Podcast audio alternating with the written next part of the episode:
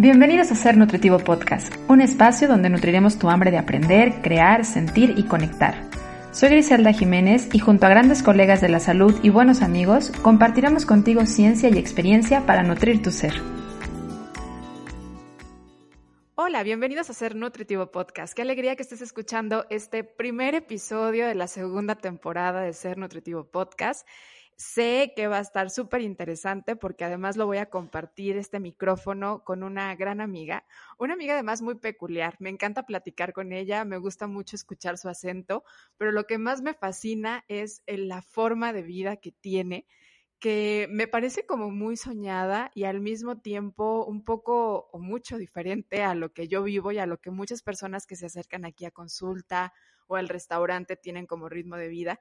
Evidentemente, pues vive cosas muy similares a los que nosotros, porque pues trabaja, eh, pero su trabajo también es diferente, es mamá, pero tiene una cercanía con la naturaleza y con ese mundo un poco más rural que nos va a llevar como a conectarnos justamente con la naturaleza, con el ecosistema, pero también a conectarnos con esa parte de eh, eh, hacer el alimento desde cosecharlo, prepararlo, llevarlo un poco más a, a la conexión que creo que nos hace falta bastante. ¿Y de quién estoy hablando? Pues estoy hablando de Ana Caballero. Bienvenida, querida Ana, ¿cómo estás? Ay, pues muy nerviosa. no, no, muy bien. Disfrútalo. Disfrútalo. Es una charla, eh, la idea de este podcast es hacer una charla muy natural. Tú disfrútalo y sé que nos vas a compartir cosas muy interesantes. Ana, me encantaría que empieces, por favor, a platicarnos un poco sobre Muy bien. Bueno, pues ay, ya he oído tus entrevistas, y pensaba y pensaba, ¿quién soy? ¿Quién soy? Pero la verdad es que soy una, soy, pues soy Ana, soy una, una mamá. Creo que siempre digo una mamá antes de decir soy una mujer o soy una, no sé, porque siento que gran parte de lo que soy ahorita se define mucho por por lo que soy como mamá. O sea, después soy una antes de ser mamá y otra después de ser mamá. Entonces, este, la verdad es que la maternidad me cambió la vida y me hizo, me hizo ser como soy ahora. O sea, yo nunca me imaginé teniendo gallinas jamás en la vida o viviendo en, en un lugar fuera de la ciudad o o simplemente quedándome en mi casa sin trabajar o así, porque, bueno, al final me quedé en mi casa porque quise cuidar a mi, a mi primera hija y luego vinieron los demás y pues ya me quedé de mamá, pero, pero pues como que siempre inquieta y siempre queriendo hacer cosas y, y fue un momento así como de, de, de quiebre o no sé, en el que dije, pues soy mamá, pero tengo que hacerlo con sentido y tengo que darle un significado a lo que estoy haciendo porque, porque pues se me hacía todo muy monótono al principio y como que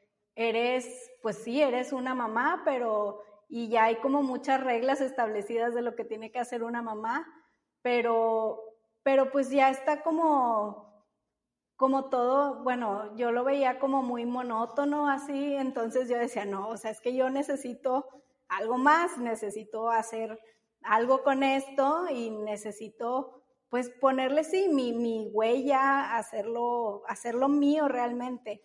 Y así es como empieza a, a, nacer esta nueva yo. Me llama mucho la atención que hables esta parte de ser mamá, porque creo que es una fase muy transformadora la maternidad creo que la maternidad además hoy en día es visto no como, como tan valorado, no como un trabajo que realmente requiere muchísima atención, que requiere disciplina, en el cual se, se, se logra cultivar justamente el inicio de una familia, la formación de valores y de hábitos de, de un niño, que al final pues va a ser un adulto, que es un ser humano, pero es muy, muy común esta parte de qué miedo quedarme en casa qué miedo que al yo quedarme en casa ya no vaya a ser tan valorada socialmente hablando, porque porque la mujer pareciera que ahora que estamos en este mundo un poco más en la búsqueda de, del feminismo, de encontrar nuestro lugar, de abrirnos, de tener un poco más de voz, pues vale en el mundo laboral o tiene mayor valor entre más produzca económicamente y deja de valer esa parte de ese trabajo altamente funcional que tiene una mujer en su casa. Y se me hace maravilloso que empieces por ahí, porque ese es un antes y un después para ti, ¿no? Pero cómo buscaste el darle ese, ese enfoque distinto, decir, ok, voy a estar aquí, voy a estar en mi casa, voy a ser mamá, pero voy a ser una buena mamá. O sea, más allá de simplemente estar, darles de comer, lo voy a hacer desde la mejor manera, con toda la pasión, con todo el amor, y eso se me hace súper maravilloso. Uno, porque es regresarle a dar valor a la maternidad y otro porque es entender el impacto profundo que tiene una mujer que se queda en casa en la formación de sus hábitos de vida de un niño y por supuesto en la parte emocional y cimiento de un niño. Sí, pues, pues fue precisamente por ahí, o sea, por todo esto que tú comentas, que, que vino este, como, no sé, como despertar o, algo así. Este, yo, bueno, al yo cuando nací mi primera hija, yo estaba trabajando, mi, estudié una carrera antes de estudiar lo de gastronomía, soy licenciada en comercio internacional y estaba trabajando en una maquiladora, era la, este, la, la que hacía las compras internacionales, era un trabajo padre, sí me gustaba, este, lo que más disfrutaba era irme a la planta y ayudar a hacer cositas con las manos, como que siempre he sido más de, de hacer que, que, de estar sentada y así. Este.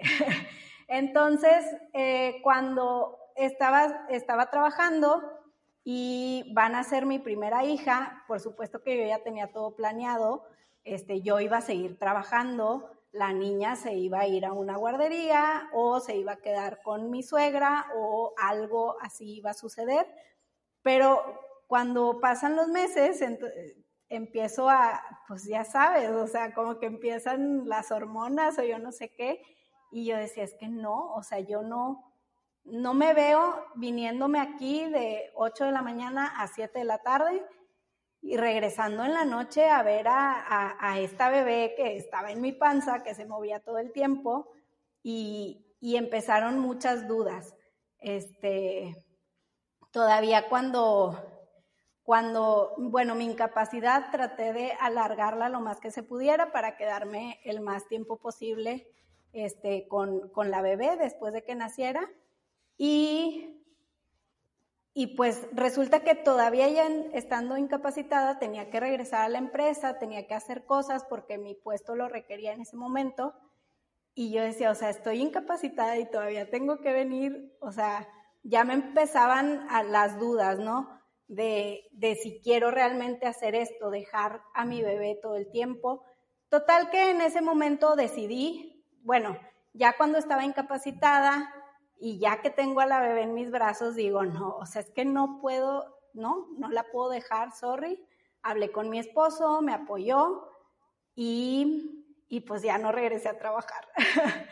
y este, y me quedé en mi casa, pero, pero al principio sí, sí vino este choque de, pero ¿cómo decidí esto? O sea, ¿en qué momento dije, sí me quedo en mi casa y, y me quedo pues todo el día en mi casa? O sea, era, si era de repente frustrante, y yo me imagino que a todo mundo le pasa, que no hablas con adultos, que, que pues, o sea, quieres, quieres un poquito de la vida de antes, y llegaba mi esposo y era como que, ay, pero yo todo el día aquí, y que mi papá no pagó una carrera para que yo esté aquí encerrada, y no sé qué.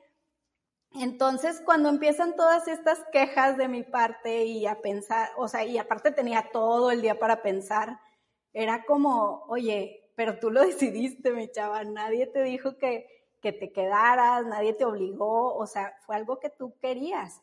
Entonces ahí, yo no sé cómo, porque no había tanto internet, creo que fue en las noticias que vi un, un pues una nota de una muchacha de, de, Harvard, que se había graduado de Harvard, y todo el mundo la criticaba mucho porque le decían que, que cómo era posible que iba a dejar su carrera este, para cuidar a su hijo.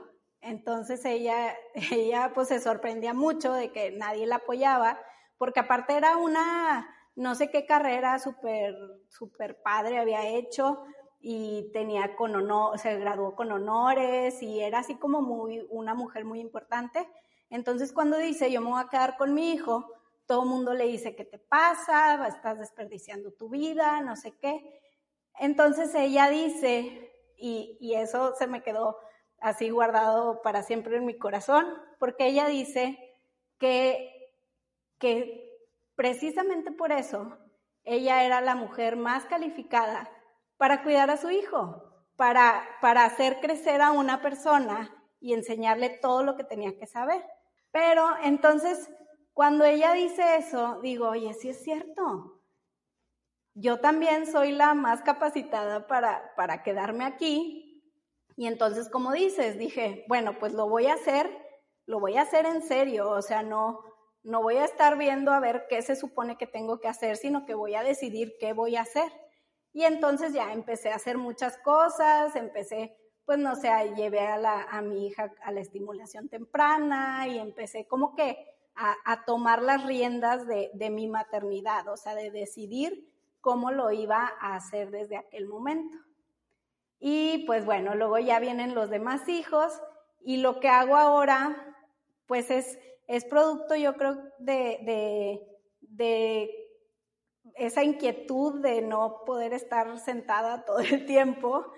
Y, también, bueno, el blog empieza como, como una, una forma de compartir a otras personas esto, o sea, de, de, ¿sabes qué? Si tú decides quedarte en tu casa o decides irte a trabajar o decides hacer lo que decidas con tu vida, pues hazlo de verdad desde, desde el fondo de tu corazón y ponle la mejor intención todos los días porque también me decía una amiga, oye, pero pues es que a mí sí me gusta mucho mi trabajo y, y pues yo sí me voy a ir a trabajar y, y entonces que soy una mala madre. yo, claro que no, o sea, lo, el mejor ejemplo que le puedes dar a tus hijos es, es verte feliz, verte realizada, verte haciendo lo que quieres hacer, porque si te vas a quedar en tu casa y vas a estar todo el día llorando porque te quieres ir a otra parte, pues eso no está padre, como yo al principio, pero luego ya lo cambié. Pero fíjate, dijiste algo que me, me encanta escuchar, porque justamente en los últimos, yo creo que en el último año me ha tocado mucho convivir con esta parte de la maternidad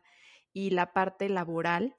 Y, y hay mucho estrés por parte de la mujer en tomar esta decisión de me quedo, me voy y, y dónde voy a estar haciendo las cosas mejor. En realidad, lo que me encantó fue lo que un niño necesita es una mamá feliz, una mamá tranquila, una mamá en paz. Y donde tú encuentres esa sensación de paz, ya sea yéndote a trabajar y tal vez sí llevándolo a la guardería, porque tal vez en ti sí está esa parte de lo que tengo que hacer, lo tengo que hacer allá afuera, pero te da paz, hazlo. Si tú decides quedarte en tu casa, pues igual como Ana, tomando esa inspiración de mujeres que hoy, en esta era donde está sobrevalorado también la parte de, de salirte al mundo y conquistar el mundo laboral, y decides quedarte en casa, pues qué padre, como dice, eh, todo eso te va a dar capacidades para poder educar a un niño. Y al final lo que un niño necesita es una mamá tranquila, una mamá en su esplendor, una mamá que se conozca, una mamá que le dé sustento a nivel emocional. Y cuando la mamá lo tiene y lo logra, ya sea en su casa o en su área de trabajo, ahí el niño lo va a poder encontrar también. Qué encanto escuchar esto y esta parte de la maternidad de tu parte, de, de tu experiencia propia, eh, cuéntanos un poco de tu ritmo de vida o cómo llegaste a este ritmo de vida. ¿Por qué vives en las afueras de Monterrey? Sí, bueno, yo vivo en Santiago. Este, cuando estaban chiquitos mis hijos decían que vivían en lo rural porque vivimos precisamente afuera de Monterrey. Estamos, digo, no, es tan lejos, estamos como a 20 minutos de todo. Eh, y tenemos, yo siempre digo que tengo lo mejor de dos mundos porque, porque vivo afuera y tengo esta parte de, de lo rural o del campo o así, y, y estamos súper cerquita de Monterrey, entonces es como un poco de trampa porque, porque tampoco es como que vivo alejada de todo. También esa es una situación como, porque luego piensan que yo decidí 100% venirme a vivir acá porque yo quería, porque era mi sueño o porque qué, pues qué padre vivir allá. La verdad es que, y lo escribía en un post hace un tiempo, pues no lo decidí yo, o sea, fue como que así me tocó, porque el lugar en donde vivimos, el terreno era de mis suegros, ellos nos regalaron el, el terreno y este, estaba la opción de venderlo y para dar un enganche de una casa o así. Pero la verdad es que no, no íbamos a completar nada con lo que nos vendiéramos este terreno este, en aquel tiempo cuando, cuando empezábamos a pensar qué hacer y decidimos pues mejor venirnos acá, construir acá y, y fue como que pues es lo que tocó, o sea, no, no, no fue como que, ay, qué padre su sueño, pues no, este, y digo, tiene sus pros y sus contras vivir acá, pero, pero es lo mismo, o sea, decidir hacerlo bien, o sea, decidir disfrutarlo, decidir, oye, pues si ya es lo que tienes, pues, pues aprovechalo, o sea, vívelo al máximo, ¿no? Entonces, este, pues así, así, así nos vinimos a vivir acá, a Santiago, y, y pues hemos hecho de vivir acá algo, pues algo enriquecedor para todos. Y aparte, este lugar en el que vives te ha permitido también como encontrar ese, esa conexión con la naturaleza y esa cercanía con la naturaleza y el alimento. Tú estudiaste gastronomía como una segunda carrera y veo como una de tus pasiones además la parte de la cocina. Y por ahí vamos a llevar un poquito también el tema porque justamente el lado de, de cocinar y convertir el alimento en una expresión de amor no solamente a nivel personal, sino que también en una forma de expresión de afecto y de cuidado hacia tu familia. Y yo creo que qué mejor manera de encontrar un alimento que es cultivándolo, cosechándolo, cuidándolo además, porque muchos de ellos pues son eh, animalitos vivos, como es el caso de tus queridas gallinas, que además son hermosas y coquetas. Y, y todo esto creo que justamente te ha permitido el tener este espacio, el vivir en el lugar en el que vives, el, el, poder tener a tus gallinas, el poder ver cuando dan sus huevitos, el poder disfrutar el alimento recién salido de la naturaleza y, ahora también llevarlo a otras personas, porque ¿cómo nace esta parte de, de tu enseñar, de tu educar, a tanto a, a, hacer la parte de huertos en tu casa, como al hacer tu pan en, en, tu casa, hacer tus masas de pizza, tu granola, tu kombucha? ¿Cómo nace en ti esta parte de, de quiero compartirlo? Bueno, pues ahí también creo que es, por eso siempre digo que soy una después de ser mamá y otra antes de ser y, la verdad es que eso también viene, viene en el combo de ser mamá, viene pegado a, a, decir, bueno, voy a hacer esto y lo voy a hacer pues con toda la mano, ¿no? Y me voy a involucrar en todo lo que, lo que tenga que ver con mis hijos. Y me tocó la suerte de que en la escuela en la que están mis hijos, este, hay un proyecto que se llama La Huerta, cuando están chiquitos, cuando están en el kinder, este, los papás los acompañamos y vamos con ellos a la huerta y sembramos y le enseñamos a un grupo de niños pues cómo es esto de sembrar y de dónde viene el alimento y todo esto. Pero la verdad es que los que más, los que terminamos aprendiendo más somos los papás, porque llegamos y llegamos yo creo que como los niños y sin saber nada y lo vamos descubriendo en el camino y luego, la verdad es que es súper, súper padre darle clases a niños porque ellos tienen toda la curiosidad del mundo. Entonces, todas las preguntas del mundo y es como, y lo padre de la, de la escuela es que se vale decir, híjole, no sé, pero déjame lo investigo y lo platicamos la otra clase porque está bien padre tu duda, pero, pero pues no, no, no tengo idea.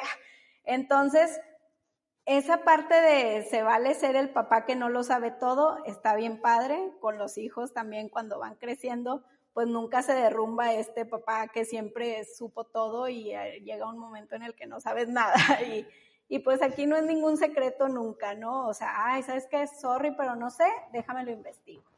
Entonces, bueno, la parte del huerto nace de ahí.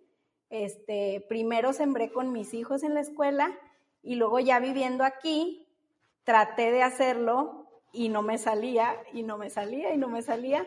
Y pues lo, lo, intenté muchísimo aquí en mi casa. Yo decía, porque ahí en la escuela sí no sale y acá no me sale nada. Y de ahí fui aprendiendo muchísimas cosas, pues que sí la tierra, que sí, sí hay que regar diario y, cosas muy básicas que dices, ay, o sea, yo lo hago en la escuela pues sí, pero vas un día y el resto de los días alguien te ayuda a cuidarlo. Entonces, pues no está, no está tan, tan fácil como, ay, nada más un día le presta atención, o sea, no es todos los días, mi chava. Y hay que preparar la tierra, y hay que hacer esto, y hay que hacer lo otro, y esta no es la temporada, y vas conociendo las cosas, pues más a prueba y error, que es súper enriquecedor. Y, y, bueno, de ahí empieza como que esta, esta cosquillita de, de enseñar, porque me va súper padre con los niños cuando, cuando les enseño esto. Ahorita precisamente venía de una clase en la que ya no le doy clases a mis hijos. Este, soy voluntaria, pero soy voluntaria, pero le doy clase a niños más grandes. Entonces ya vemos temas más, pues más, más interesantes, no más interesantes, siempre es interesante lo de la huerta, pero pero ahí sí me tengo que preparar y tenemos que llevar un programa y así. Entonces, bueno, pues yo creo que nace, esta onda nace también del, hecho de ser mamá y lo de lo otro, lo de la cocina, este, pues cuando mi hijo, cuando mi hijo más chiquito va a entrar al kinder, fue cuando pues ya me quedé sin, sin, sin hacer mucho, o sea, porque iba a tener toda la mañana libre para hacer lo que yo quisiera. Entonces, estaba, en ese tiempo estaba como muy de moda estudiar para ser health coach. Este, una amiga en aquel entonces me dijo de que, ay, métete, estaba el, el este IIN, eh, mucha gente se estaba metiendo, y yo le decía, pero es que, ¿sabes qué? o sea, sí quiero hacer algo, pero no me veo, no me veo a mí diciéndole a alguien, este, tienes que hacer esto, o tienes que, que comer esto, o tienes que pensar así, o no sé. Entonces, yo, pues no, o sea, dije, ya en ese entonces ya hacía lo del blog, este, ya daba clases de, de cocina, porque también en la escuela de, de mis hijos había un club de la alimentación, y pues ahí me daba vuelo y ahí enseñaba cosas y invitábamos a muchas personas a, dar, pues a dar como pláticas, cursos, conferencias y cosas sobre la buena alimentación. Y este, pues a raíz de eso nace el, ah, bueno, pero ¿y qué tal si hacemos un taller para aprender a hacer, no sé, tamales? o para aprender a hacer conservas o para aprender a hacer cosas. Entonces yo hacía esos, esos cursos y, y, pero luego la gente de afuera decía, no, pues también acá, o sea, porque o queremos ir, pero pues como era una escuela, este, en aquel tiempo las cosas aquí en Monterrey estaban muy feas y no podía entrar cualquiera a la escuela, digo, ni ahorita. Entonces, bueno, vamos a hacerlo, pero afuera. O sea, si los de afuera quieren, lo hacemos afuera. Entonces así empezó un poco, pero yo no tenía, o sea, bueno, sí sabía hacer las cosas, pero dije, se me hace que por ahí va lo que yo quiero, o sea, quiero aprender realmente a cocinar, a hacer las cosas, pues no sé, o sea, quiero, quiero saber bien, siempre, siempre en la búsqueda de hacer bien las cosas, ¿no? Y de, de ponerle más intensidad.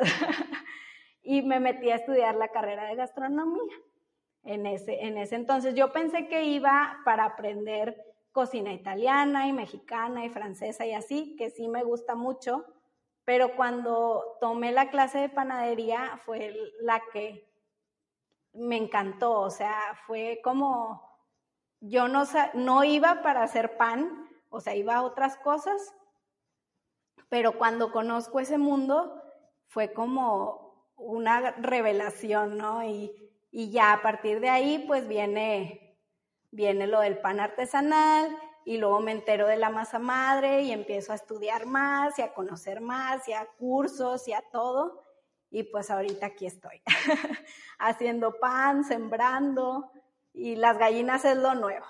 Quiero regresarme un poquito a esta parte de, del huerto justamente, porque hablabas algo bien interesante que es cómo nosotros como adultos no, pues, sobre todo la generación de adultos que hoy somos, no estamos tan en contacto con esta parte de cómo el alimento surge, cómo el alimento surge de la tierra, cómo se da, como que vivimos en ese boom eh, de los supermercados y de los empaques, de los alimentos procesados, y es que justamente la era que nos tocó vivir fue donde el cereal, y hablamos de cereal y pensamos en un cereal de caja, no pensamos en el trigo, no pensamos en el maíz, no pensamos en la avena, no lo pensamos en su hojuela o en su forma natural de grano, porque estamos muy, muy relacionados a la parte industrial y mucho menos nos vamos como al origen del alimento. ¿Cómo es que llegó esa fresa a estar en la cajita del supermercado? O sea, no, lo pensamos así.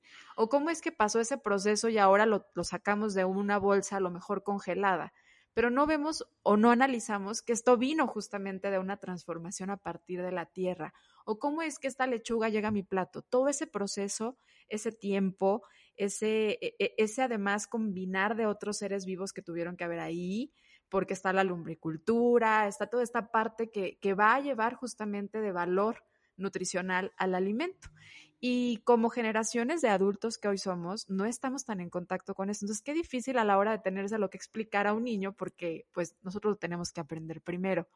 Pero es extremadamente valioso el hecho de que nos demos a la tarea, en primer lugar, de aprenderlo nosotros y otro, de conectar a nuestros niños con cómo es que se cultiva, cómo es que se cosecha, cómo es que surge el alimento de la tierra, porque si queremos llevarlos a un estilo de vida más saludable, a una alimentación más natural, necesitamos enseñarle cuál es la naturaleza del alimento. Y justamente creo que este es tu, tu aportación grandísima con decir, si voy a hacer las cosas, las voy a hacer bien.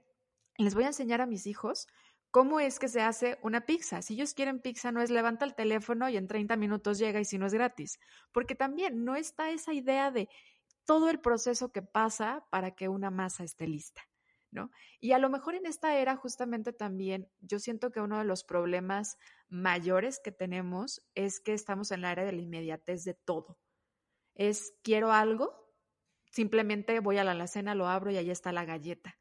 ¿Cuánto tiempo pasa una galleta en hacerse? ¿Realmente comeríamos con tanta facilidad unas 10, 20 galletas si nosotros las hiciéramos? ¿Realmente tan seguido comeríamos una pizza si nosotros hiciéramos nuestra pizza? Si nosotros nos diéramos el tiempo de, de poder hacer una salsa de tomate en su naturaleza, ¿tendríamos la facilidad? O lo haríamos más como un ritual amoroso y de contacto con el alimento, con la tierra, con la naturaleza. Y eso se me hace increíble de lo que haces, porque es darle el tiempo hasta que la masa esté en su punto. Es darle el tiempo hasta que el huevito esté listo, la gallina esté en su momento para poner el huevo, porque en nuestra era es quiero huevos, voy al súper. Es más, ya ni voy al súper, ya le hablo o en la aplicación compro y ya está y no estamos dándole tiempo a la naturaleza de que siga su, curso natural. Sí, bueno, esa parte es, yo creo que, sí, como dices, es súper enriquecedora y es de, la, de mis partes favoritas que he aprendido. Y, precisamente lo que decías de, por ejemplo, del huerto, de, de una lechuga, o sea, cuánto se que es de las que menos se tarda, o sea, en dos meses puedes tener una lechuga, pero estás hablando de dos meses, o sea, no es como que agarras las llaves del carro, vas y compras una lechuga o pides por la aplicación o lo que sea. O sea, dos meses se tarda una lechuga. Entonces, eso a los niños se les queda muy grabado. Y, por ejemplo, una vez les decía, este, sembramos en esa ocasión cilantro, se nos dio muchísimo, pero pues sí nos tardamos pues sus tres meses en que estuviera listo el cilantro para ya empezar a, cortar y lo cocinamos y, lo probamos y les encantó. Y luego con el que sobró, les me acuerdo que les decía, bueno, muy bien, ahora, ¿qué les parece si hacemos, si hacemos una venta y ganamos dinero con el cilantro que, pues, que nos sobra? O sea, y todos, sí, qué padre, vamos a venderlo, no sé qué. Y yo, muy bien, bueno, entonces vamos a tener que hacer montoncitos de así y, y este va a costar un peso. ¿Qué? O sea, un peso, claro que no, o sea, yo no voy a vender mi cilantro por un peso. Bueno, cinco pesos. No, o sea, y yo, pues es lo que cuesta en el súper, o sea, te lo encuentras por cinco o diez pesos y el manojo más grande. No, o sea, no, no, pues prefiero no venderlo, decían. Imagínate, dice, pues ya hacían sus cálculos y decían, pues vamos a vender como 30 pesos a lo que lo quieres vender. Y yo, pues sí, o sea, es lo que, es lo que cuesta. O sea, Pero imagínate el valor que ellos le daban por el lado emocional de haberlo esperado, de haberlo cuidado, que para ellos es como, como esto no cuesta esto, ¿no? Y, y es ahí donde muchas veces los papás están en la idea de, oye, es que mi hijo, pues le pongo espinacas y las hace a un lado. Bueno, ¿qué tal si le enseñas a cosechar, a cultivar sus espinacas y probablemente las va a valorar mucho más? Porque valoramos de una manera muy diferente el alimento que esa parte nuestra, forma parte de nuestra creación, o sea, como generamos una conexión impresionante con el alimento cuando nosotros lo hacemos o cuando nosotros formamos parte del cuidado de este alimento. Claro, me decía, o sea, bueno, y para empezar, todos prueban, todos prueban su, ellos van, cosechan y luego cocinamos y luego ellos pues van a probar lo que, lo que sembraron, ¿no? Entonces, todos prueban. Es impresionante ver a los niños y luego aparte ahí la presión social se vuelve como positiva porque es como, ¿a poco no lo vas a probar? Y, y el niño, no, o sea, no, no voy a probar eso híjole, es que está bien rico, pero ¿y si tú lo cuidaste y tú lo regaste, cómo no lo vas a probar? O sea, al menos dale la oportunidad. Y me acuerdo una vez un papá que, que decía que a él le tocó sembrar rábanos y eran niños bien chiquitos de kinder o así, decía, pero es que como, o sea, nadie se va a comer los rábanos, están jugando, o sea, ¿cómo le voy a hacer para que se los coman? Oye, pues llegó el día de la cosecha y los niños se comieron los rábanos y súper chiquitos y con limón y sal y así van los rábanos. Y, claro que los tenían que probar, o sea, a lo mejor a algunos no les gustó al final y pudieron decir, bueno, sí, pero no me gusta tanto, no me encanta, pero hubo muchos que le dieron la oportunidad porque era su rábano y claro que les, les, gustó mucho y ahora comen rábanos. Mi hijo más chiquito come rábanos porque él cosecha sus rábanos, o sea, y es súper picky para comer. O lo que decías de la pizza y así, de hacerla en casa y de comerla aquí. Bueno, a veces no siempre me quedan perfectas, a veces no quedan así la más espectacular o, o sobre todo al principio, ahorita ya. pero, pero pero era bien padre como ellos, aún así, aunque no fuera perfecta, aunque lo que fuera, porque aparte ayudaban en el proceso, era como, es que esta es la más rica, o sea, qué padre, y cuándo vamos a volver a hacer pizza, y cuándo no sé qué, porque además, bueno, donde vivimos no llega el servicio a domicilio, ni las aplicaciones, ni nada, entonces yo me acuerdo una vez que pedimos en Monterrey de comer una pizza, y llegó en una moto y mis hijos ya tenían como ocho años, ocho y seis años, y era como que, wow, llegó un señor en una moto a dejarnos una pizza, qué buena idea. Y yo así, ay niños, no han vivido nada. Pero pues porque aquí no tenemos acceso a eso, ya después ya supieron que es normal, que así se hace, pero, pero yo decía, sí es cierto, o sea, no han tenido esa, esa parte de, de inmediatez, de lo quiero, lo pido y me llega en media hora. O sea, no, aquí no, no existe eso, todavía no existe. Entonces, digo, está, está bien padre. Sí, porque valoras mucho más. Ajá, porque aparte no es como que ellos ven a su mamá diciendo, no, no, no, no vamos a pedir pizza porque mejor la hacemos, porque es más padre y mejor para tu cuerpo y no, o sea, es algo muy natural porque pues quieres pizza, hay que hacerla o hay que salir a hacer un camino como de 40 minutos para poder pedirla y pues no, mejor la hacemos, o sea, y sí, lo que dices de, oye, las galletas, tiene, ¿cómo no te vas a comer 10 galletas si tú las hiciste? O sea, porque también, aparte no haces muchísimas, es lo que me dicen luego muchas alumnas de que, ay, no, no, no, es que yo no quiero, no quería aprender a hacer pan porque luego pues me lo voy a comer todo. Pues sí, pero no vas a estar haciendo todos los días, o sea, y cuando hagas vas a decir, oye, no, porque este es el pan de la semana, entonces hay que cuidarlo porque yo no vuelvo a hacer pan hasta la otra semana. Entonces te vuelves mucho más consciente y, conectas mucho más con este alimento. Sí, y ya no es por el miedo a, híjole, eh, no me puedo comer todas estas galletas. No es por el miedo a si me engordan, si son muchas calorías o no, sino que también es como, a ver, realmente me tengo que acabar todo esto ahorita, me voy a poner a hacer más galletas el día de mañana para poder tener galletas toda la semana o las hago rendir, las hago valorar, la disfruto mejor con moderación, pero no cayendo desde el miedo, ¿no? Porque si es como, pues no, no están ahí y no es como que aparezcan de la nada, como pasa mucho ahora que tenemos toda esta disponibilidad tan rápido al alimento ya preparado o procesado. Entonces, el, hacerlo es una conexión increíble. Y ahora que además, digo, pasando un poco a, las gallinas, que yo soy fan de tus gallinas, pasando un poco, ¿cómo llegaste a esta idea de decir, quiero gallinas en mi casa? Ay, pues, no sé, fue, fue como, pues es también parte, ya después de que, bueno, ya tengo un huerto y siempre era como que, ay, sí, al rato vas a tener vacas y al rato no sé qué y tu propia leche y, o sea, como que, y se iba incubando la idea en mi cabeza y decía, oye, pues no es tan mala idea, o sea, qué padre. Entonces, pero pues una vaca la verdad es que todavía no me atrevería, pero dije, oye, gallinas no está tan loco, o sea, aparte gracias a Dios vivo en un lugar en donde puedo tener gallinas y, no, no, preocuparme tanto por ellas, como que pues no tengo que estar limpiando tanto porque viven en la tierra, entonces no huele mal, este, no sé, fue como también un poco un poco un impulso, porque me acuerdo el año pasado cuando, cuando decidí que ya, o sea, que ya era hora de tener gallinas, también empezó como broma, decía, yo iba a cumplir años y decía mi hija y todos me decían, bueno, mi hija en especial decía, ay mamá, si fueras una mamá normal, yo ya sabría qué regalarte de cumpleaños. Este, ya tendría, ya habría pedido el maquillaje no sé cuál o el no sé qué, así como puras cosas que, a ella le gustan ahorita. y, y luego dice, pero no eres una mamá normal, o sea, ¿dónde te voy a conseguir un gallinero?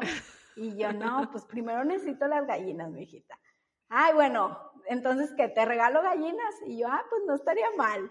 Y de ahí empezó que dije, oye, pues como que ya, o sea, siempre había tenido como que iba al rancho con mis suegros, allá tienen una casita de campo y todo el mundo tiene gallinas ahí, las veía y yo, o sea, qué padre, pueden salir por su huevito todos los días, pues yo quiero algún día eso, ¿no? Y entre broma y broma, de ¿qué te regalo? Y yo dije, oye, pues sí es cierto, ¿qué tal si vamos por mis gallinas? Y dije, que no, mamá, ¿cómo crees? En serio, no sé qué.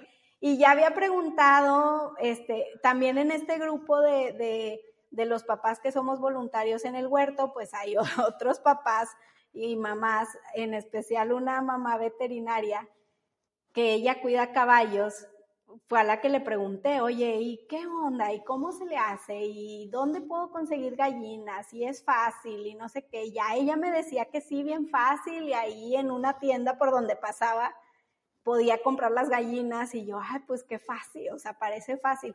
Después, ese, en ese mismo grupo hay un, una familia que tiene sus gallinas y que, que ellos ya venden los huevos. Entonces nos invitaron a conocer su casa y a sus gallinas y nos dieron una explicación de, de cómo le hacen y todo. Ellos tienen gallinas para poner huevos y aparte este, gallinas para engorda y también venden el pollo y así. Y, y pues las conocí y vi que estaba bien fácil, o sea, bueno, se me hizo muy fácil cómo lo tenían ahí adaptado y que no necesitaban mucho y ellos nos platicaban maravillas y yo dije, oye, pues se me hace que sí, o sea, y ya cuando, cuando iba a ser mi cumpleaños del año pasado, que cumplo en marzo, eh, fue por estas fechas que adquirí mis primeras gallinas. No me asusté tanto con la idea de que tenía que comprar pollitas, porque esta familia ya nos había contado cómo era el proceso. Y porque sí, si me dicen, no, tienes que cuidar un pollito, yo hubiera dicho, no, ni de chiste, o sea, yo quiero gallinas. Pues no, las tuve que cuidar desde que eran pollitas, tenían tres semanas de nacidas y, y pues así fue. O sea, es más, las, las traje y todavía no teníamos bien adaptado dónde iban a vivir fuimos aprendiendo en el camino todo lo que necesitan. Porque hasta sus requerimientos especiales tienen, me imagino, ¿no? Lo otra vez ¿cómo se van a dormir? O sea, se suben como algo más oscurito, o, eso fue mi percepción a la hora de ver el video de cómo se van a dormir. O sea, es, también conocer a la naturaleza, sus necesidades, a qué hora se van a dormir. Y desde ahí creo que también esta conexión humano-naturaleza nos pone a educarnos mucho, porque también a veces con los niños es como un rollo el decirles a los hijos, ¿sabes qué es que te tienes que dormir temprano? Pero, ¿por qué si en la tele todavía hay caricaturas o si en la tele todavía hay programas? Pues, pero cuando observan que la naturaleza baja el sol, se suben a dormir, como que probablemente nos pone en esa, en esa sinergia con ellos, ¿no? De decir, bueno, pues es que eso es parte del ciclo, dormir. Y es más fácil educarlos a partir de esa observación. Oye, y por ahí me acuerdo que me contaste de tu cubana. Tienes una gallina cubana, pequeña, aislada, que no es igual a las demás que tiene, eh, que aparte luego va el, el alcohol, y se la quiere, se la quiere llevar por pequeña. Platícanos un poco de tu cubanita. Bueno, pues ahí digo, la verdad, como dices, los animales siempre nos tienen lecciones, la naturaleza nos tiene lecciones en todo, en todo, en lo que queramos nosotros poner atención y de donde queramos aprender algo, de ahí podemos aprender algo. Y sí, la cubana precisamente, esa fue capricho de mis hijos ellos, me, decían que hay, que yo, la mamá rara que quiere gallinas. Y, y un día que fuimos a comprar maíz para mis gallinas, pues estos vieron a la cubana, que es una gallina más chiquita de lo normal, parece una paloma, o sea, el tamaño es de una paloma y no crece, es como la chihuahua de las gallinas.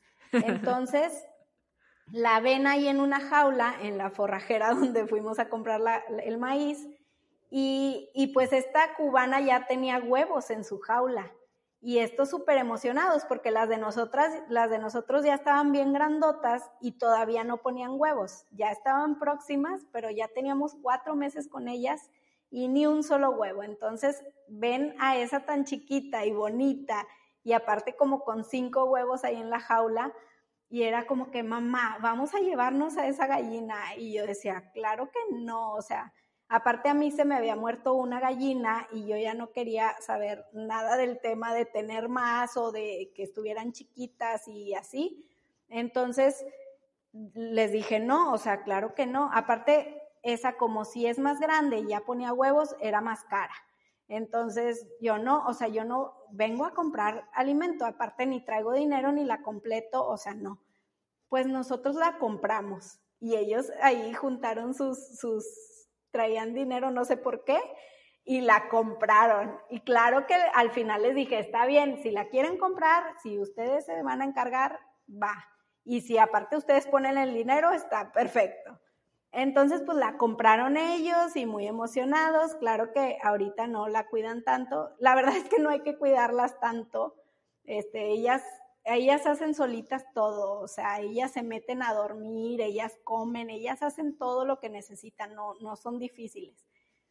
Entonces, pero eso sí aprendimos, que yo ya sabía que las gallinas son como muy territoriales y muy de su grupito, y si vienen gallinas nuevas, o sobre todo que sean más chiquitas, o, o así otras diferentes de otro lugar, pues no las quieren. O sea, ellas tienen como que su grupo y ya ahí no entra nadie más. Y yo decía, claro que no, o sea, aparte son bien buenas mis gallinas, la van a aceptar súper bien. Pues no, o sea, llegó la cubana y no, o sea, aparte más chiquita, más grande de edad, pero más chiquita de tamaño, pues no, o sea, la pican y, cuando ellas están comiendo, ella no se puede acercar a comer entonces, hasta que acaban, ya la cubana puede comer. Ahorita ya no está tan fea la relación, pero al principio sí era muy, pues no, o sea, tú no eres de nuestro grupo, no te queremos aquí.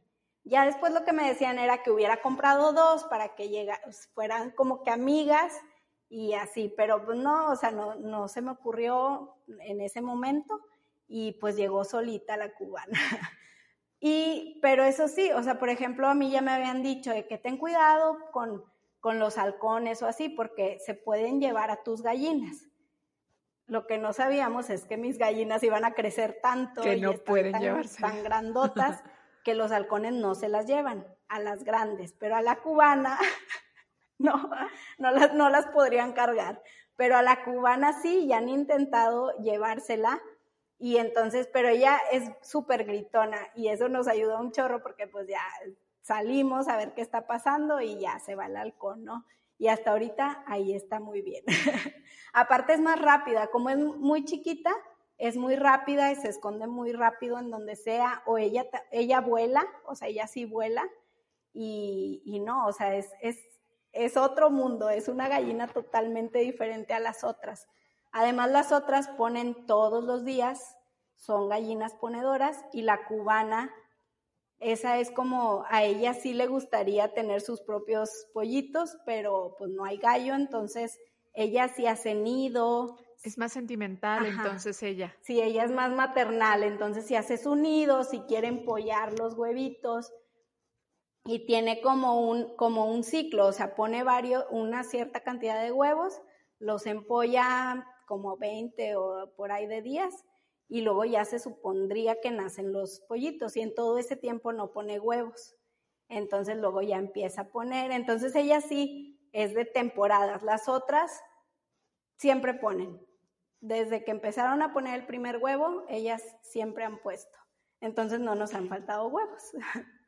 ¿Y cuál ha sido como tu mayor lección en relación a tener gallinas en, en casa? Híjole, la verdad es que yo pensaba que era como algo para, pues no sé, algo que solo se podía, se podía hacer en, en un rancho o como que solo era para gente del campo o así. Pero ahora que las tengo, que las conozco y todo, o sea, una, he aprendido que son de muchas rutinas, o sea, ellas son súper, súper rutinarias, son muy ordenadas, y lo que decías de donde duermen, no es, no, no se van al oscurito, de hecho ellas podrían dormir afuera a la intemperie, pero lo que sí buscan es el lugar más alto, como para protegerse de los depredadores.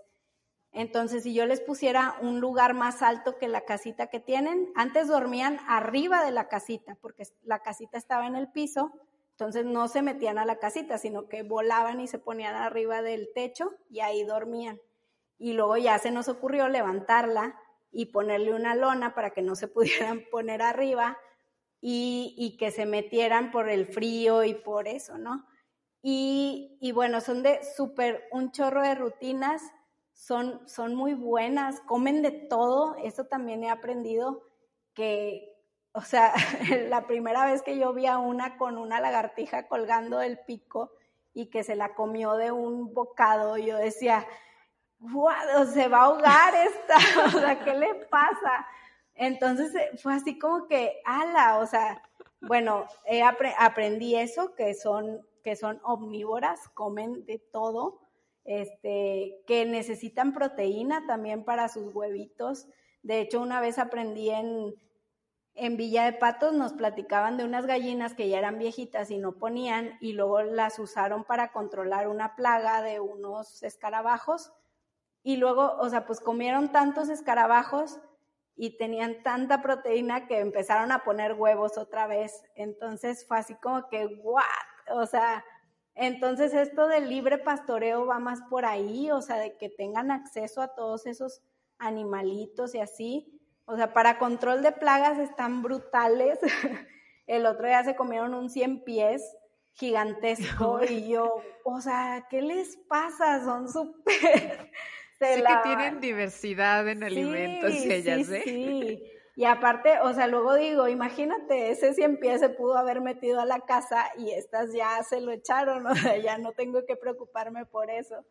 Entonces, son súper divertidas y luego, luego digo, si, si, si yo hubiera sabido cómo es tener gallinas, yo creo que nunca hubiera tenido un perro, porque pues los perros son como más la mascota normal, ¿no? pero la verdad es que una gallina está padrísima, a mí me encanta.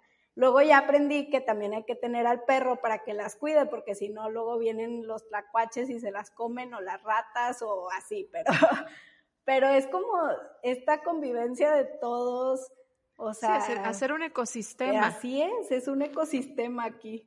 Exactamente, hacer, hacer un ecosistema en el que, en el que todos, incluidos nosotros, somos partícipes de.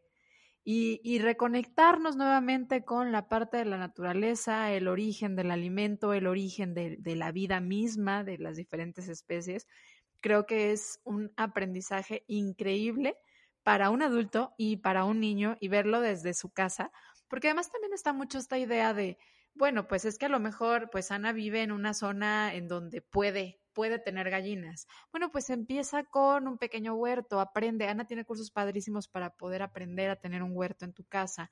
O empieza por hacer tu pan de caja. Habrá gente que diga, bueno, es que sabes que eh, yo no tengo muchísimo tiempo para cocinarme todo, pero a lo mejor una vez a la semana o una vez cada 15 días pon a hacer tu masa madre, aparte con el paso de las, de las semanas te vas a ir haciendo mucho más habilidoso o empieza a hacer tu kefir en casa, tu yogur, tu granola.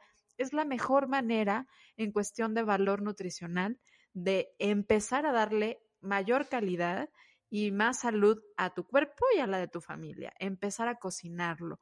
La buena, la buena comida se cocina en casa. Y qué mejor, obviamente, también si la puedes cultivar en casa.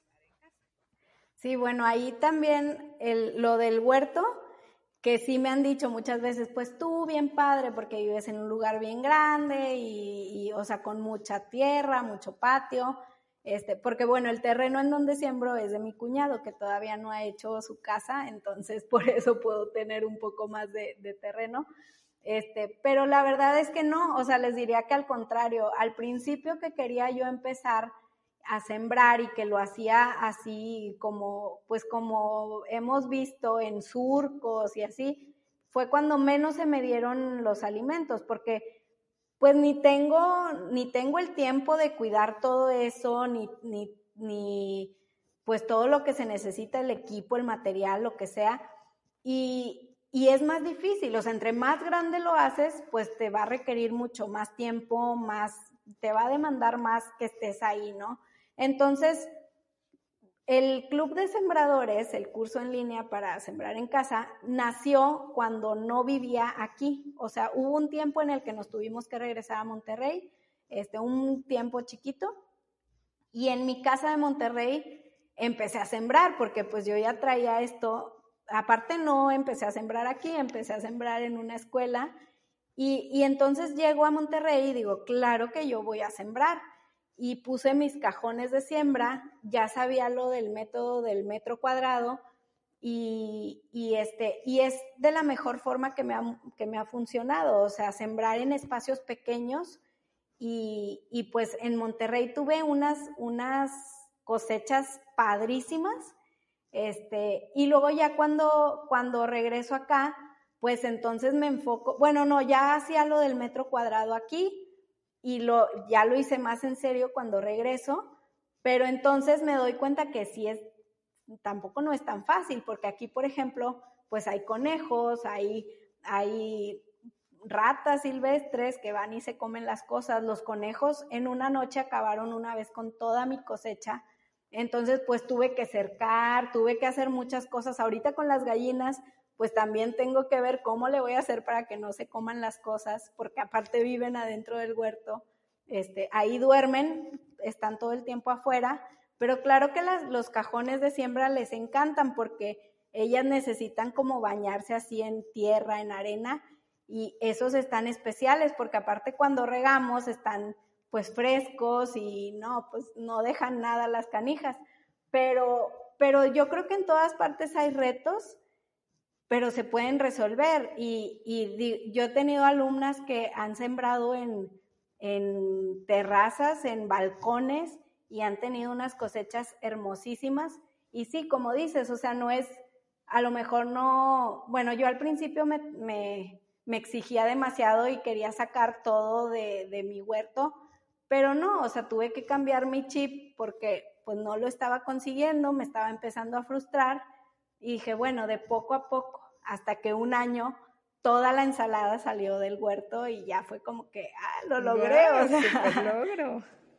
Y sí, efectivamente, creo que los retos se van a dar en el lugar en el que estés y ahora sí que depende de por dónde quieras empezar tú. Puedes empezar a lo mejor por, por la, por la parte del huerto, puedes empezar con hacer tu granola, puedes empezar con hacer tus barritas, con decidir que la masa de la pizza se hace en casa, con donde quieras que puedas, se puedas empezar, pero esa parte tomando en cuenta de que el mejor alimento es el que se hace en casa, el que tú empiezas a preparar, en el que tú tienes contacto, porque esto se va a volver una expresión de amor tanto a tu familia como a tu cuerpo, como al planeta, porque así le vamos regresando algo al planeta también de lo mucho que nos da a partir del alimento.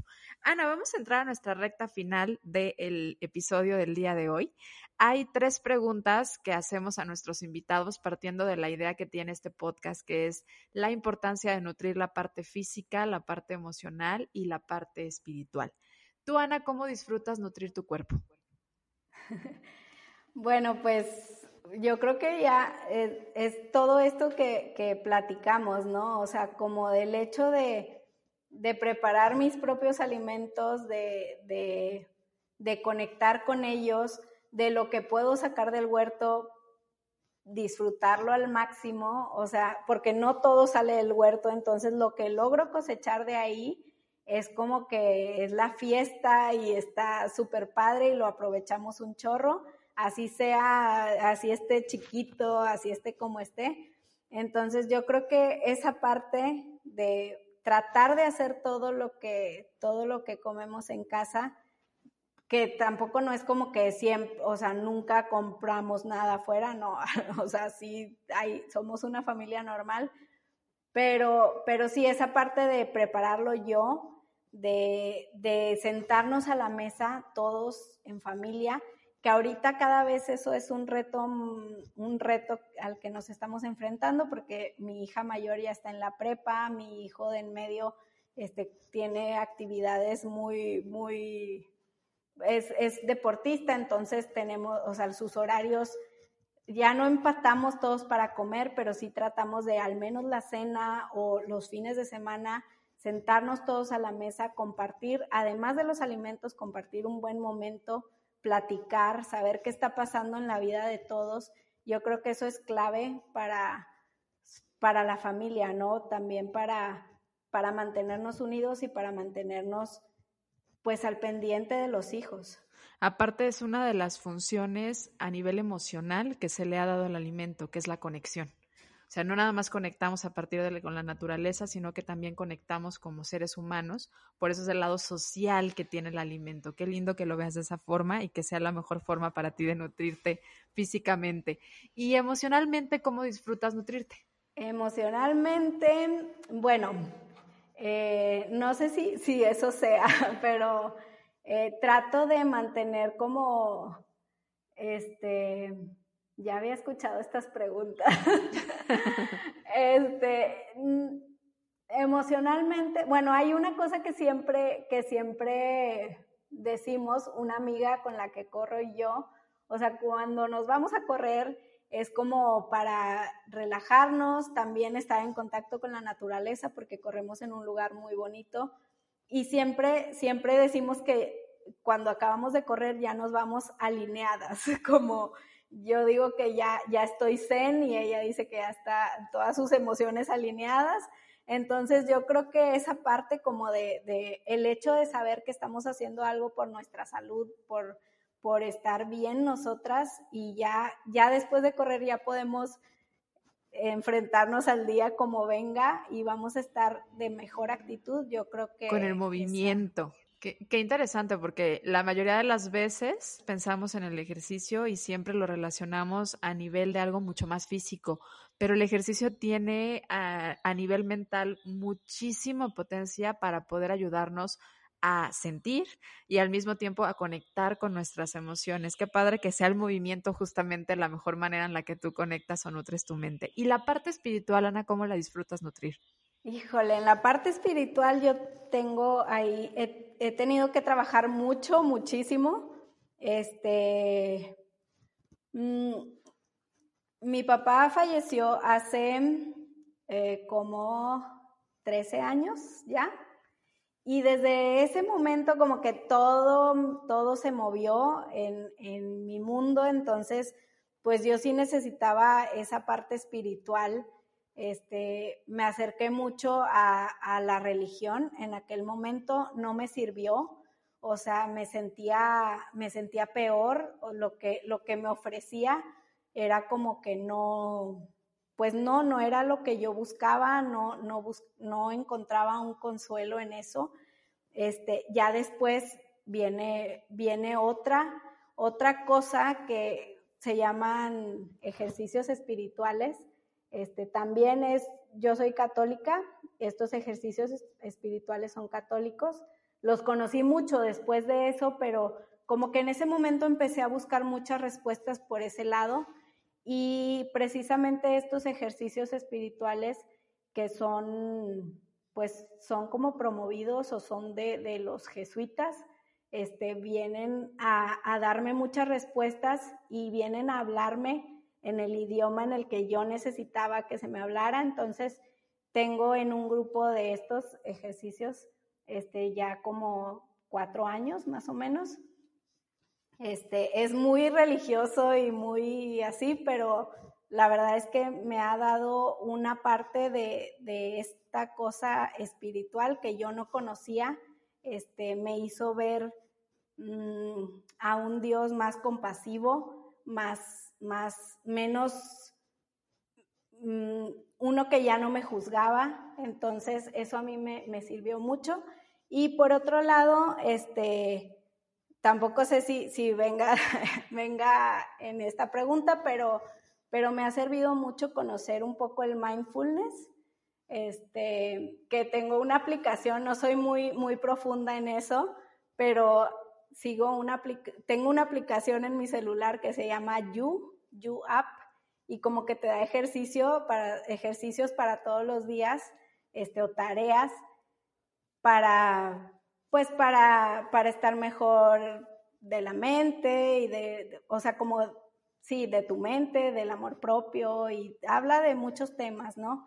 Entonces, esa parte, bueno, y está como muy enfocada al mindfulness y, ese como que me, me super llama la atención esa, esa corriente. Entonces, pues creo que por ese lado trato de, son como mis dos respuestas a mi equilibrio espiritual. Gracias porque aparte nos compartiste dos herramientas muy valiosas. Digo, creo que aparte nos, nos comentas y nos compartes el lado de cómo la pérdida, cómo la muerte también, cómo la separación a nivel física nos puede llevar a buscar ese lado de nuestra trascendencia a nivel como espiritual y a buscar nutrir nuestra alma, que eso es algo de lo que a veces dejamos muy aislado justamente porque creemos que el alma es algo que no necesita nutrirse, que no necesita conexión, que no necesita papacho, que no necesita un alimento constante y sí lo necesita.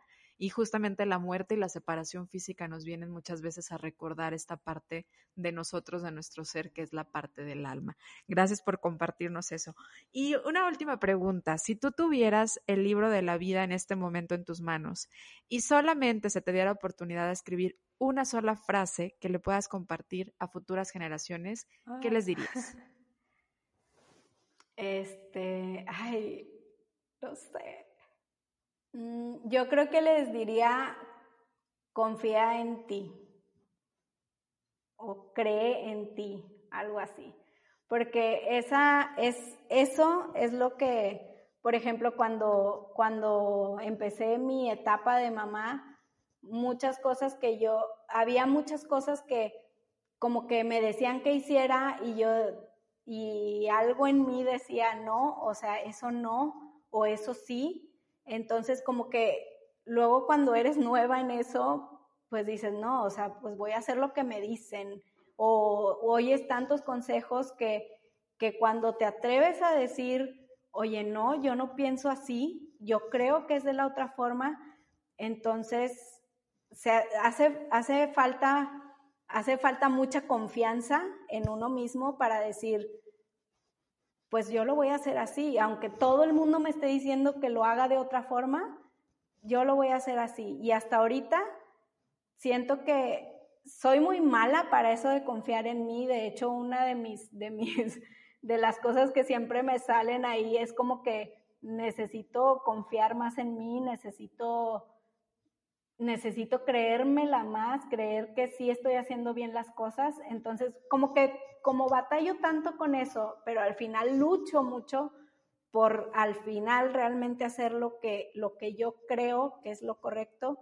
Entonces yo creo que esa, esa me marca porque tengo que luchar. Porque te sirve, te sirve a ti repetírtelo, ¿no? Ajá, sí. Y, y cuando era mamá primeriza, yo decía, híjole, si yo le pudiera decir a todas las mamás del mundo que son primerizas, que no importa todos los consejos que les den, que de verdad su instinto es el que es el pues es ellas tienen la razón porque ellas son las que están todo el día con su bebé, ellas son las que lo conocen. O sea, no puede venir nadie de afuera a decirte, "No, así no es o así no se hace." De verdad tienes que saber que que tienes la sabiduría ahí adentro. Súper importante. Linda, linda frase que nos regalas para las generaciones que vengan. Ana, pues me encantaría además que nos ayudes a contarles un poco de tu creación, de tu página de internet, de tus cursos que das, de dónde te encuentras. Platícales, por favor. Bueno, pues yo escribo un blog ya hace desde 2012, este, ya hace ocho años, ah, y se llama Home Delicious Home. Empezó por esta cosa de, de, lo bien que, se, que nos sentíamos estando en casa después de una época en la que tuvimos que viajar mucho tiempo, entonces llegar a casa siempre era como muy, muy, muy bonito. Y, y bueno, ahí empiezo a compartir mis experiencias, eh, recetas y cosas este, de lo que hacía en el club de la alimentación. Después empecé a compartir más cosas cuando estudié lo de gastronomía, pues ya se enfocó más a la cocina y así, pero en realidad eso es, un espacio como para hablar de, del hogar, o sea, de la familia, de, de, todo, es, es de todo, no nada más de la comida, ¿no? Este, en Instagram estoy, me pueden encontrar como Delicious Home MX y en Facebook como Delicious Home y en todas partes comparto pues mi vida, lo que comemos aquí, este, lo que hacemos, las gallinas, el huerto, que ahorita estoy empezando otra vez a sembrar y, y por eso ya otra vez puse el, el, club de sembradores, ya se abrió otra vez porque estoy sembrando de nuevo. Casi siempre todos los cursos, los que abro guiados, son porque yo lo estoy haciendo. Cuando están cerrados es porque a lo mejor me tome una pausa, pero siempre trato de, de que lo que yo estoy haciendo lo comparto porque a mí me sirve muchísimo en mi vida, entonces creo que a los demás les va a servir también. Es una delicia seguirla, de verdad vayan y conozcanla en sus redes sociales, vean sus cursos, tiene cursos súper interesantes. Yo he probado la mejor kombucha de mi vida, de la mano hecha a partir de, de Ana.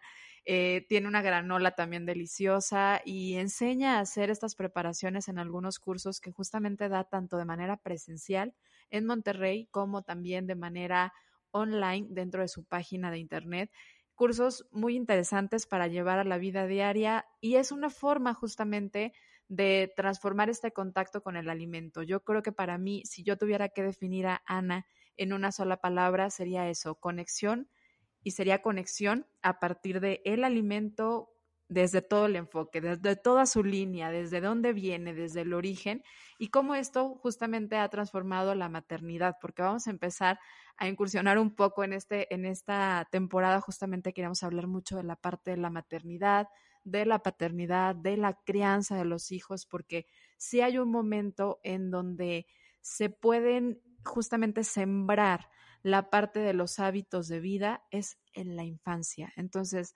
la mamá, el papá, la familia tiene una gran labor que hacer al momento de hacer la crianza, no solamente en cuestión de hábitos de alimentación, sino también de pensamiento, de valores, del trabajo espiritual que se hace en la familia. Ana, encantada de haber compartido contigo este episodio. Muchísimas gracias por compartirnos tu historia, por compartirnos sobre tu forma de vida, que a mí me encanta siempre escucharte. Ojalá pronto te podamos tener de nuevo por Guadalajara y que nos vengas a dar un taller ahora ya por acá. Estaremos avisándoles si esto se da nada más que la quiero comprometer un poco en forma eh, eh, en línea para que esto suceda y además empezarlo a decretar juntas de que se nos pueda dar. De verdad encantada, Ana, algo que quieras agregar. Pues nada, yo creo que nada más agradecerte y, y, ahorita que decías, bueno, sí, tengo algo que agregar. ahorita que decías lo de la maternidad y esto, como darle su valor y darle, darle un lugar importante, no solo, o sea, no hacerla tan, tan poquita cosa como, bueno, yo al principio yo no le daba el valor que, que de verdad, pues lo que realmente vale, o sea, estás haciendo, estás, estás criando las personas del futuro. Entonces es, es, una responsabilidad grandísima. Y una vez me tocó dar una plática en el TEC este, a alumnos del TEC de Monterrey. Y, y al final me, me, conmovió mucho que se me acercó una, una alumna y me decía, es que qué padre lo que dices y qué padre lo que compartes, porque yo sentía que no tenía permiso de, de, ser mamá y yo es lo que más quiero en este mundo. O sea, estoy estudiando y sí, algún día voy a, pues voy a tener una carrera profesional, pero, pero yo quiero ser mamá. O sea, a mí eso, eso es lo que me mueve desde hace mucho y, y qué padre conocerte y saber que es algo de verdad valioso. Y yo creo que eso es lo que hay que transmitirle a nuestras hijas, que que algún día, cuando tengan el regalo de ser madres, va a ser, va a ser algo súper significativo y va a ser lo más padrísimo que les va a poder pasar en la vida. Porque ahí también está una forma de trascender. Exactamente, tocaste justamente la palabra que quería compartir.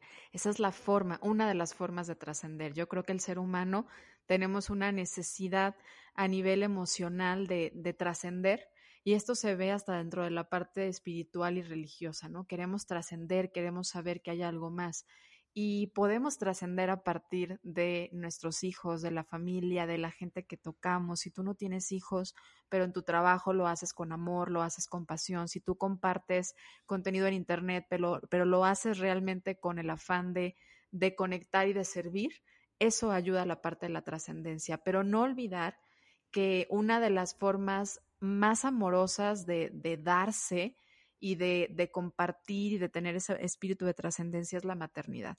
Y empezarla a valorar y empezarle a dar voz porque no está para nada peleado con algo que deberíamos de valorar o con la forma en la que la mujer se debería de sentir valorada y haciendo lo correcto. ¿Verdad? Me encanta escucharte, Ana. Muchísimas gracias por todo lo que nos compartes. Y a quienes hoy nos escucharon también, muchísimas gracias por haber escuchado este episodio de Ser Nutritivo Podcast. Te recuerdo que nos encuentras cada jueves con un episodio nuevo y en nuestras redes sociales como Ser Nutritivo Podcast y en nuestra página de internet sernutritivopodcast.com. Muchas gracias por habernos escuchado. Nos escuchamos el próximo jueves. Gracias.